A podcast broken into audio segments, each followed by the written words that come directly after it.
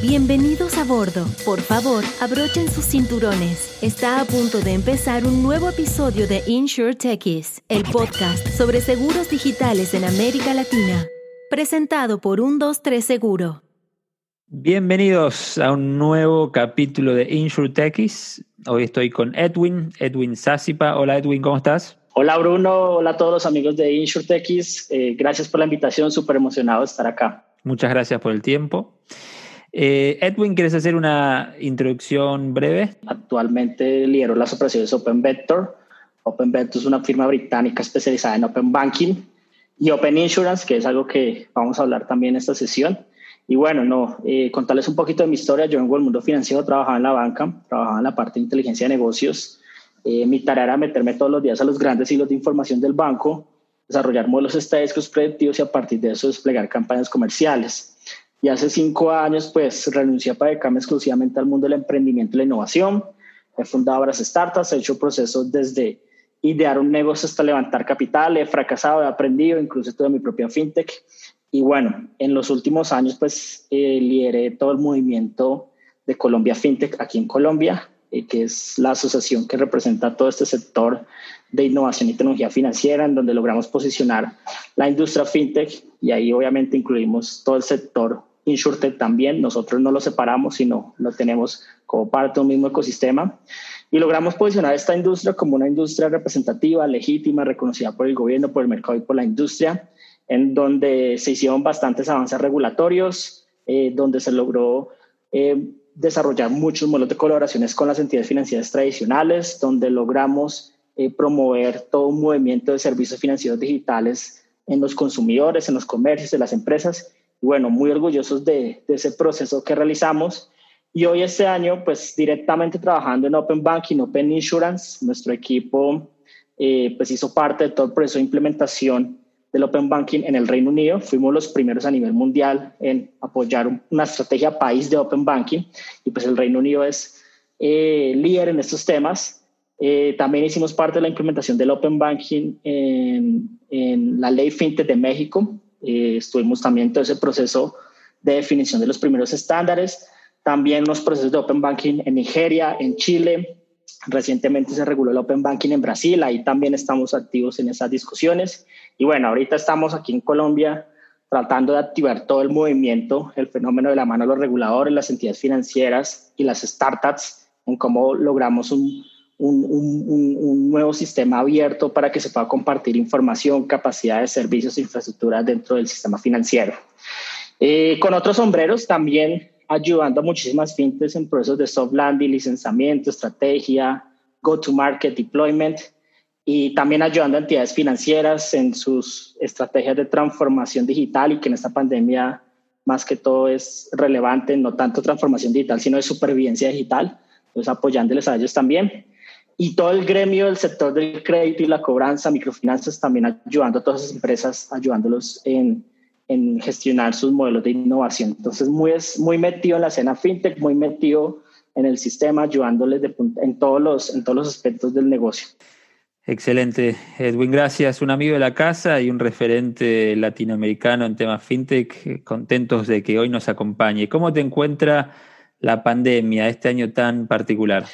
Eh, pues aquí disfrutando el encierro en Bogotá, eh, sin, sin, eh, ha sido pues también una oportunidad tremenda pues para todos para repensar en qué somos buenos, en qué tenemos que cambiar. Y, bueno, afortunadamente pues no me puedo quejar, al hacer parte de un sector que, que ha sido protagonista, ha tenido un rol muy importante en la pandemia, que es el sector financiero, el sector fintech, pues afortunadamente han habido muchas oportunidades. Eh, si bien muchos proyectos sí se quedaron congelados por la pandemia, eh, hay que reconocer que pues, los servicios financieros digitales se han acelerado también por ella. Entonces, estamos en un momento histórico en donde podemos ejecutar esos cambios y, afortunadamente eh, pues estamos liderando esos cambios. Buenísimo. ¿Cómo ves que, que esté el panorama fintech, infotech eh, afectándose eh, en este año, 2020. Eh, ¿Cómo crees que, le, está impactando la pandemia? hay muchísimos impactos, tanto positivos como negativos, tanto en el corto plazo y, y, en el mediano y largo plazo. Yo creo que una de las cosas más poderosas y que hay que, de cierto modo, reconocerles que eh, eh, ha ayudado que el sistema financiero de punta a punta construya una mentalidad verdaderamente digital. Creo que muchos proyectos digitales que estaban por ahí en cola, que no le estaban dando prioridad, eh, que no tenían un nivel de importancia, pues se han repriorizado, se han escalado, se han ejecutado mucho más fácil. Entonces, eh, eh, hay que reconocer que esto ayuda a, la digitalización del servicio, de la infraestructura de, de, las entidades financieras, de todo el sistema y que ha facilitado un montón de integraciones y hemos visto cómo cada vez más hay alianzas con, eh, entre fintechs y startups aprovechando la pandemia, hay más alianzas entre marketplaces, super apps y entidades financieras porque saben que es, hoy es la vitrina más importante para captar clientes. Y creo que ese es el segundo lado también que hay que reconocer, que es la demanda. La demanda por servicios financieros digitales ha aumentado desde el acceso, desde el uso, desde la profundización, desde la necesidad de acceder a estos servicios. Y, en Colombia hay cifras eh, eh, eh, que hay que reconocer que son grandiosas. Pues primero, que se han aumentado la transaccionalidad en comercio electrónico, es algo que hay que reconocer, que los pagos digitales también han aumentado, que el sobreuso del efectivo, si bien es muy alto todavía en Colombia y en América Latina, pues ha tenido una reducción significativa, que eso nunca lo hubiéramos logrado, y que por otro lado se está llegando a los segmentos que nunca históricamente pensamos que les iban a llegar, como independientes, como emprendedores, como freelancers, eh, que históricamente estaban desatendidos y que hoy por la pandemia pues el gobierno ha tenido que desarrollar herramientas eh, eficientes para poderlos atender y reconocer que son parte de la base empresarial de este país y que hay que apoyarlos sobre todo en esta situación difícil. Y por otro lado ha generado una mayor educación y mentalidad, una, una mejor mentalidad y cultura financiera. Es decir, hoy las personas están más conscientes sobre en qué se están gastando la plata, qué ahorros tienen, qué impuestos les toca pagar eh, qué gastos eh, y, también eh, en qué invertir y cuidar, obviamente, su patrimonio, sus ahorros, etcétera. Entonces, todo esto también nos ha ayudado a las personas de que la persona que seguramente se resistía a utilizar un canal digital para mover su plata o acceder y descubre que existe hoy, que hoy, pues primero evita un vector de contagio, segundo es mucho más accesible, fácil y útil, pues seguramente el día después de la pandemia eh, no volverá a ese canal físico, sino se mantendrá en ese canal digital. Entonces, creo que el efecto es positivo. Obviamente hay cosas que no son tan buenas como la destrucción de la cartera, la destrucción de eh, eh, la salida de muchísimos jugadores que no lograron esa digitalización, que están perdiendo. Entonces, pero bueno, eso es parte de todas las crisis. Está la primera crisis del sector fintech, del, del, del sector insurtech y, y, sí hay que reconocer que hay algunos que están logrando manejar bien la tormenta y esos que logren manejar bien la tormenta después de que llegue, llegue el momento de calma, pues serán las, más las de mayor valor y que definitivamente están generando impacto positivo en el mercado, en el sector y en el consumidor financiero. ¿Y cómo ves que en este contexto tan particular el sector más tradicional ¿no? de banco, de banca, bancos, aseguradoras, está viendo la innovación? ¿Crees que hay un, eh, un avance, hay una evolución? Sí, sin duda, sin duda. O sea, eh, yo que estoy de la mano de muchísimos corporativos eh, que en algún momento nunca pensé que estaban dispuestos a hacer integraciones colectivas, lo están haciendo. hacer integraciones comerciales, lo están haciendo. Integraciones tecnológicas que creíamos que se iban a demorar mucho tiempo, pues les han metido el acelerador incluso compromisos de inversión. Vemos como en un primer año, eh, solamente en seis meses, eh, pues ya se han levantado más de 500 mil dólares en fintech, 500 eh, millones de dólares en fintech aquí en América Latina. y uno dice, pues quiere decir que algo está pasando. Entonces, y donde uno mira quiénes son los que están invirtiendo, los corporativos, entidades financieras, además de la industria del VC. Entonces, eh, eh, esa conciencia digital eh, por parte de los líderes del negocio pues se ha activado, eso es algo que hay que reconocer. Y entonces y se dieron cuenta que aquellos que hicieron la tarea de transformación digital, pues en este momento están recogiendo los, los, los frutos y aquellos que no la hicieron, pues seguramente se deben, deben estar jalándose los, el, el, cabello porque pues eh, eh, esta era la prueba de fuego y no supieron controlar y no supieron aprovechar la oportunidad. Creo que eso también es la otra lección. Eh, aquellos que están logrando ver la pandemia también con una oportunidad, serán los más exitosos y aquellos que están esperando al día después del COVID-19, pues les cuento que el día después del COVID-19 es hoy. Entonces, conozco ejecutivos, altos ejecutivos de la industria financiera que están diciendo, no, esos cambios, ese proceso de adaptación, de llegar a esas demandas, eh, esperemos al día después del COVID. Eh, y el día después del COVID, eh, ahí, ahí sí hacemos los ajustes. Pues permítame decirle, señor ejecutivo, que el día después del COVID es hoy. Es decir, es hoy cuando tiene que convertirse 100% digital. Entonces, si hay algunos que todavía no reconocen eso, no sé dónde llegarán, pero bueno, es parte como de ese proceso de, de, tener un mindset 100% eh, digital. Eh, en ese sentido, ¿no? cuando hablamos de fintech, insurtech, siempre tenemos las startups, tenemos los incumbentes y después tenemos un actor fundamental que es el regulador. ¿no? Eh, hace unos días la Superintendencia Financiera de Colombia anunció el SARLAF 4.0. ¿Qué opiniones tenés al respecto y si crees que es un paso en el lado correcto? Claro, claro. Pues bueno, hoy, hoy ya no tengo una posición gremial, entonces ya no tengo que ser tan político para dar mis declaraciones, entonces, pero sí tengo que aplaudirle bastante este, este avance. Esto es algo que se venía gestionando desde hace, desde el año pasado y había una expectativa alta y era eh, en un ambiente, estamos en un ambiente de competencia de buscar un mercado dinámico y que al final no importa si una fintech lo hace más rápido o el banco tiene todas las fricciones para hacerlo, sino buscar un, un, un, terreno de juego donde puedan competir y no haya esas asimetrías regulatorias. Y claramente hay una asimetría regulatoria en donde claramente los bancos, por tener arquitecturas tan robustas, pues no podían responder a la misma velocidad que si lo hace una fintech, mientras que la fintech tiene el equipo dinámico y la tecnología para hacerlo. Entonces, eh, y una donde había, uno de los procesos donde había fricción y asimetrías era el proceso de vinculación digital. Es decir, cómo si una fintech puede generar créditos, puede generar seguros, puede generar, abrir depósitos, puede hacer apertura de productos de inversión tan rápido, tan fácil, sin tantos requerimientos, eh, eh, sin tener una experiencia de usuario tan pesada y a la entidad financiera regulatoriamente sí tenía toda la barrera para implementar eso, a pesar de tener toda la tecnología, regulatoriamente no podían hacer eso. Entonces, eh, uno de los principales logros es el SATLAB 4.0, que es lograr tener un conocimiento del cliente 100% apalancado de tecnologías exponenciales o nuevas tecnologías, las tecnologías 4.0, como le queramos llamar.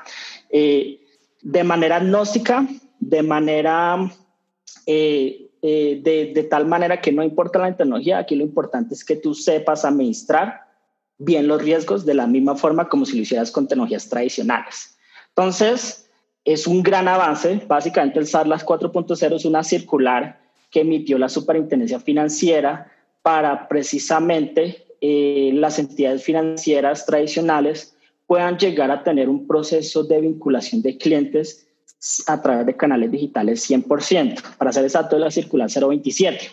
Y esta circular 027 eh, eh, le genera un beneficio muy importante, y si queremos hablar del sector asegurador, es que antes para hacer un proceso de vinculación a un producto de seguro, un producto de protección, pues tocaba llenar el superformulario de campos, eh, porque esto era mandato que se le exigía por, para, a, las, a las aseguradoras. Pues bueno, esos requisitos ya cambiaron para valores asegurados inferiores o montos pequeños de pólizas o de primas, en donde ya no requiere toda esa documentación que en primero es física, sino simplemente unos campos mínimos y lo puede hacer a través de canales digitales. Quitando esa fricción, vamos a hacer que muchísimas personas puedan acceder a este tipo de servicios. Esto ya funciona para depósitos electrónicos. Hoy tú ya puedes abrir tu cuenta de RappiPay con solamente tres datos de la cédula. Pues imagínate que ahora puedas abrir un microseguro o un ano seguro con tres datos de tu cédula en una aplicación. Esto es la misma historia y esto lo habilita el SATLAB 4.0, no solamente para la industria aseguradora, sino para todas las eh, actividades del sistema financiero. Y en eso, pues ahora viene por eso implementación, las entidades tienen un tiempo para implementarlo. Y, al final, pues lo, lo, más importante es que no es que las entidades lo puedan implementar, sino que el consumidor es el que se va a beneficiar, el que eh, vamos a dar ese acceso que necesitamos. Eh, nosotros ya logramos en Colombia un acceso desde el lado de productos del pasivo, desde el lado de productos del activo, es decir, es fácil para las personas encontrar opciones, ofertas en el mercado para manejar sus depósitos o, o, encontrar opciones de financiamiento, pero productos de protección no. Ahí sí tenemos un problema de acceso grandísimo, en donde eh, este tipo de nuevas regulaciones y más cambios regulatorios que está implementando, en este caso las autoridades de supervisión, va a poder permitir generar mayor acceso. En Colombia solamente un 30% de la población pues tiene seguros voluntarios desde el lado de lo que ellos mismos dicen. Solamente un 42% tiene seguros obligatorios o inducidos. Eh, solamente un 47% tiene planes exequiales y solamente un 76% tiene seguridad social. Entonces, el terreno que tenemos que construir en acceso, que ese ya se logró desde los otros productos, pero en, productos de protección es todo. y creo que la pandemia está ayudando a eso. Creo que, eh, voy a decir una, frase muy fea que mucha gente no le va a gustar, y es que eh, eh, solamente cuando pasan cosas feas que los, los, colombianos cambiamos, ¿cierto? Y, y, y, cambiamos la curva hacia bien no, ojalá no necesitemos otra pandemia porque las personas sean más conscientes de la importancia de los servicios financieros digitales y, también de tener una cultura de protección ante los riesgos emergentes que estamos en una sociedad del riesgo, los riesgos no se pueden eliminar, los riesgos se gestionan y en eso también como colombianos tenemos que ser conscientes de estar preparados y anticiparnos a todos los riesgos que pueden haber en nuestro ciclo de vida del cliente. Entonces, eh, eh, eh, que no sean este tipo de fenómenos, sino que sea una voluntad propia de que empecemos a, tener esta cultura de protección en los colombianos. Eso es algo que necesitamos trabajar bastante. Y cuando hablamos de transformación digital, ¿no? hablando más en el campo de las aseguradoras tradicionales o eh, organizaciones más tradicionales en el mundo de servicios financieros, siempre se habla que el cambio eh, que se necesita es un cambio de fondo y cambio cultural, como decías vos recién. Eh, ¿Cuáles crees que son esos desafíos concretamente para las grandes compañías? Wow, eh, desafíos son todos. Esto es empezando desde la arquitectura, los lenguajes, en la forma en cómo se hablan las empresas. Esto va desde el líder de negocio, el patrocinador del negocio, la, la, forma en cómo eh, interactúa también. Esto viene también desde la cultura, la forma en cómo se contrata, se gestiona, se, se relaciona a la gente. hay muchísimos factores y, y, siempre la respuesta va a ser cultural, pero yo creo que eh, si queremos revisar cuál es el principal desafío que tenemos en la industria aseguradora en Colombia, es que la industria aseguradora eh, no está viviendo el mismo momento de transformación digital que sí está viviendo la banca, porque la industria aseguradora es una industria de muchísimos intermediarios. Es una industria basada en la confianza, en donde depende de muchísimos agentes y donde todos esos agentes no están conectados, no son interoperables, no eh, tienen los mismos protocolos de comunicación. Al no, estar, al no ser interoperables, básicamente esto genera fricciones en la comunicación, en cómo fluye el dinero, en cómo se analizan los riesgos, en cómo fluye la información. Entonces, pensemos que cualquier proceso que necesitamos yo tengo que hablarme con la grúa, con mi EPS, con el registro de transporte, con la aseguradora, con el corredor, etcétera. Un montón de intermediarios para tener una experiencia eh, eh, de, protección. Y es curioso eso. Una industria que está basada en la confianza, eh, pues la segunda razón por la cual las personas no acuden a productos de seguros es porque desconfían de las mismas aseguradoras, pero eso no es porque las aseguradoras no sean confiables, al contrario, pues por algo son vigiladas, son reguladas, sino porque están en una cadena de intermediarios que eh, al final genera fricciones para el consumidor. La forma para cambiar eso, y creo que es el principal reto, es, es poder conectar esa cadena de todos esos agentes. Y eso se logra con Open Insurance.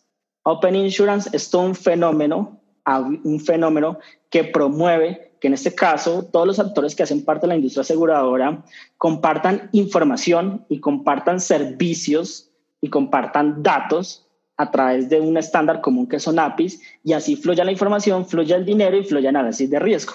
Entonces, pero para tener Open Insurance necesitamos Open Minds y si no tenemos Open Minds en el sector, pues no se va a generar el Open Insurance. Entonces, eh, si me preguntas cuáles son los dos retos principales, Open Insurance y Open Minds en el sector.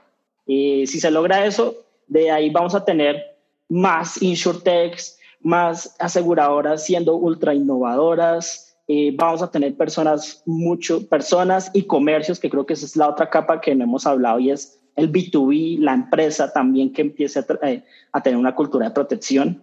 Eh, si logramos romper esas dos barreras, eh, se va a generar, se generar, generar el verdadero ecosistema de InsurTech que necesitamos en Colombia y en América Latina, porque esto no solamente pasa en Colombia, sino en toda la región.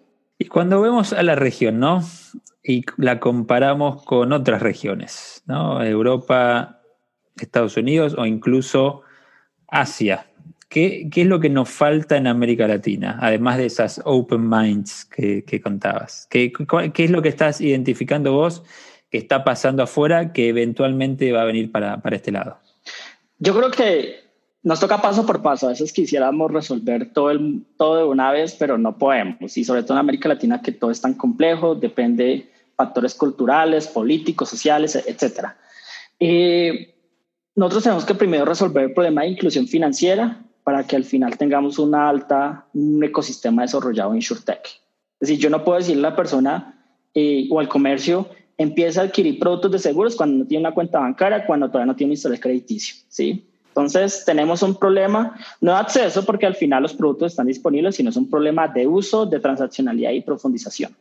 Yo creo que cuando lleguemos a ese, ese, a ese escenario donde rompamos eh, esas barreras que hoy existen, eh, donde luchemos contra la esclavitud del siglo XXI, que yo siempre digo que es la informalidad, el gota a gota y el efectivo, ahí sí podemos bajar un poquito más y decir, ya esta persona que ya está profundizada, que ya está bancarizada, que ya tiene productos en el sistema financiero eh, robustos, que, que ha podido construir un ciclo de vida de cliente de la mano de las entidades financieras, ahí sí vamos a saltarle con productos de protección y productos de inversión, que es también el, el otro, el otro, la otra parte del ciclo de vida del cliente financiero.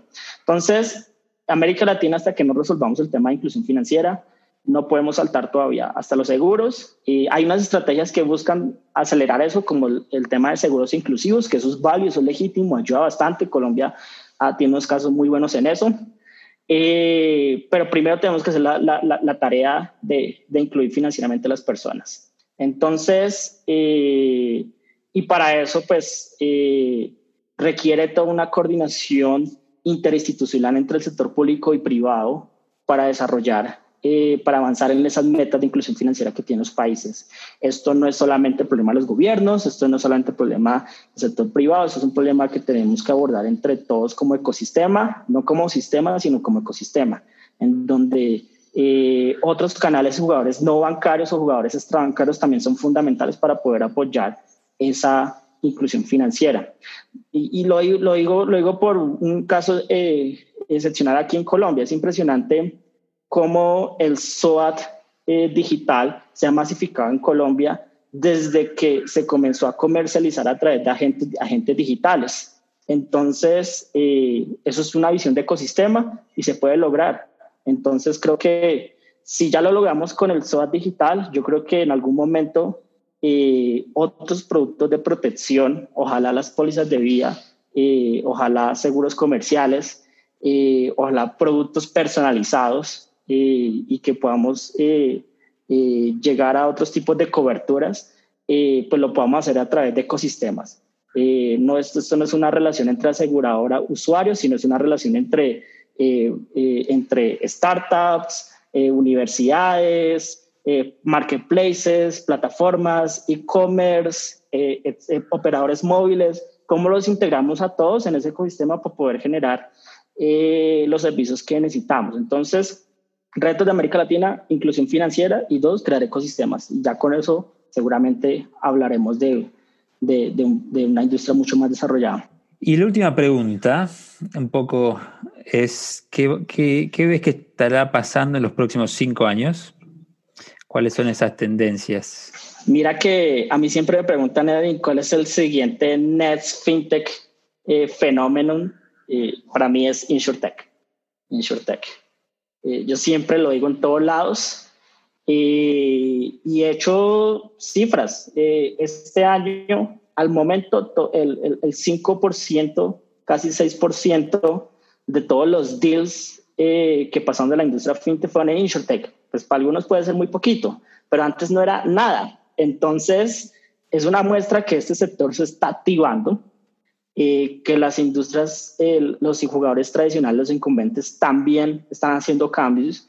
Y uno ve, creo que el mejor caso, y es un caso latinoamericano, es como Grupo Sura eh, ha creado una estrategia de innovación de la mano de construcción de esos ecosistemas. Entonces, tiene desarrollos con para poder entregar seguros on demand en Brasil, tiene seguros colectivos como Wisura, que nació, nació a través de un programa de intraemprendimiento dentro de la misma empresa, eh, están invirtiendo activamente en fintechs, en insurtechs, en healtechs, entonces eh, saben hacia dónde va el mercado y vamos a llegar a un sector en donde, eh, donde todo lo que tiene que ver relacionado a la vida, a la protección, al cuidado, a la integridad del ser humano, pues va a tener mucho valor y sobre todo esta pandemia nos está demostrando eso. Entonces, eh, eh, eh, hoy, hoy hablamos de fintech, es bastante sexy, pero yo creo que el siguiente movimiento sexy va a ser InsurTech con certeza. InsurTech for, for, for health, por salud, todo lo que tenga que ver con salud. ese es el, el principal, el, la, la visión a la cual muchos se están dando cuenta. Vemos cómo los inversionistas se están preparando, se están desarrollando eh, vehículos de inversión especializados en InsurTech, en HealthTech.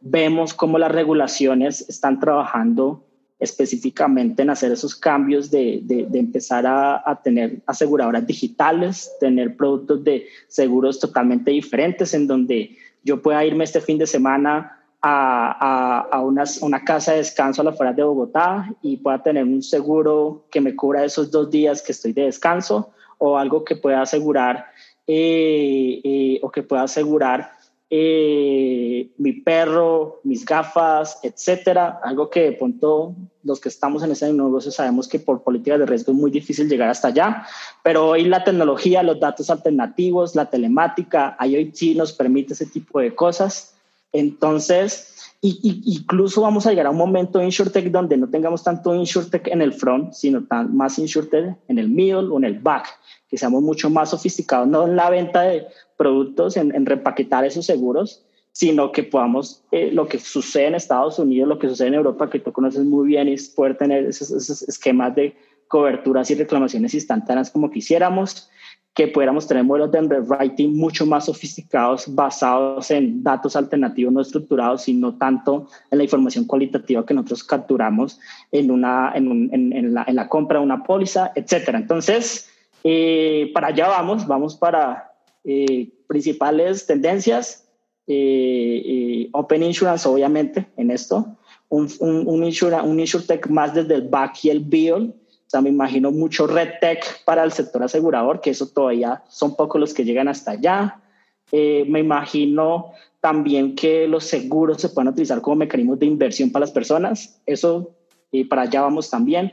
Entonces, eh, eh, está todo por hacer. Eso es lo bonito de esto, que está todo por hacer y, creo que son pocos los que se están atreviendo a, a hackear esa forma de cómo diseñar esos productos y, los que lo hagan definitivamente van a tener una ventaja competitiva.